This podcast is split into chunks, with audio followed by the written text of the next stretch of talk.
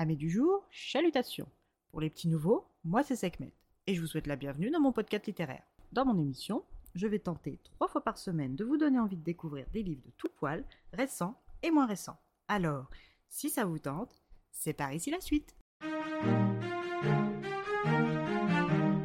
Aujourd'hui, je vais vous présenter Le radiateur d'appoint d'Alex Lutz, publié aux éditions J'ai lu. Dans ce court roman, nous allons suivre le parcours de six personnes au travers des yeux, si on peut dire ça comme ça, d'un radiateur électrique. Ce radiateur en céramique est idéal pour lutter contre la vague de froid prévue par Météo France. Esthétique avec un emballage soigné, il ne coûte que 89,78€.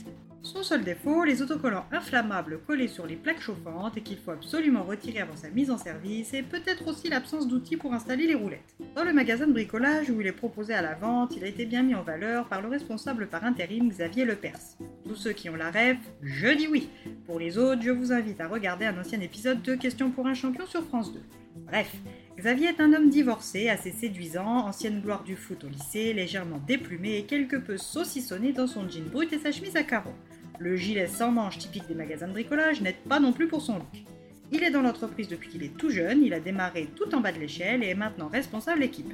Il est devenu à force de travail cette petite classe moyenne fière de son héritage prolétaire. Seul ombre au tableau, son chef direct, Étienne Carrard. Ce grand sécotin, blond vénitien, taillé dans du marbre, adepte des arts martiaux qu'il ne peut plus pratiquer suite à un accident, et il s'est toujours donné la priorité. Il en impose et il le sait. Ce chef est un caillou dans la chaussure de Xavier, qu'il admire autant qu'il le craint, mais suite à un accident domestique, le tyran blond est à l'hôpital pour une durée indéterminée. Ce n'est pas parce qu'il n'est pas physiquement là qu'il cesse de chapeauter ses troupes et compte 100% sur la loyauté et le dur labeur de son sous-fifre Xavier. Alors, c'est dans ces conditions que Xavier s'est mis en quatre pour vendre les stocks commandés par Étienne de notre radiateur narrateur. Malgré les nombreux retours clients et les ennuis chaque jour plus nombreux liés à ce radiateur aux autocollants récalcitrants, Xavier continue de le mettre en avant et d'en vendre. Il va d'ailleurs faire la rencontre d'Anouk Sens, la fondatrice d'une troupe de théâtre contemporain locale, militante activiste de très mauvaise humeur. L'achat dans cette zone industrielle la rend désagréable et irritable, alors quand Xavier croise son chemin, il n'a plus besoin de son produit accent pour lui tenir chaud cet hiver. Anouk s'est chargée de le rhabiller de pied en cap. Arrivée avec son radiateur d'appoint, réclamé par son régisseur, elle passe à la caisse d'Alia. 28 ans. Fermée mais professionnelle, elle reste de marbre au compliment d'Anouk qui repart comme elle est arrivée, énervée et en bus. Alia va ensuite encaisser une charmante petite dame toute choupie, Françoise Quimpernet.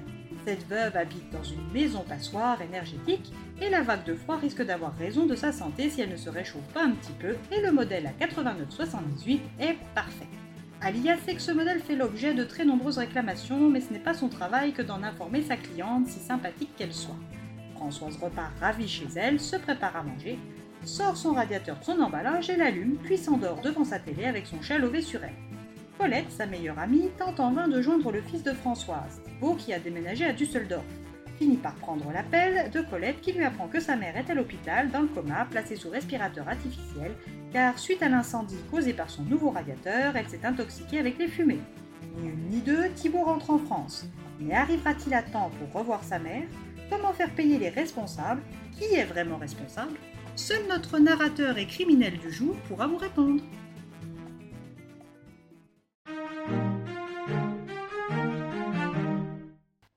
Qui m'a laissé totalement froide. Je suis d'ordinaire plutôt bon public, mais il est vrai aussi que je n'ai pas un goût très prononcé pour les romans francophones. Cependant, je laisse toujours sa chance au produit, donc la quatrième de couverture m'avait paru prometteuse, tout comme les critiques de grands magazines, je l'ai pris et au final, pour moi, c'est une déception.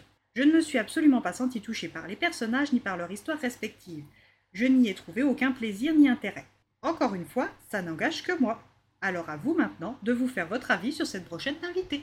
Et bien voilà, j'en ai fini pour aujourd'hui. J'espère que cet épisode vous aura plu et vous aura donné des nouvelles idées de lecture. Si vous souhaitez découvrir d'autres petits bonbons littéraires tout droit sortis de ma bibliothèque, je vous retrouve le samedi 22 juillet prochain pour un nouvel épisode. Et si d'ici là je vous manque de trop, n'hésitez pas à me rejoindre sur mon compte Instagram, les lectures de Sekhmet. Sur ce, chalut les amis et à la prochaine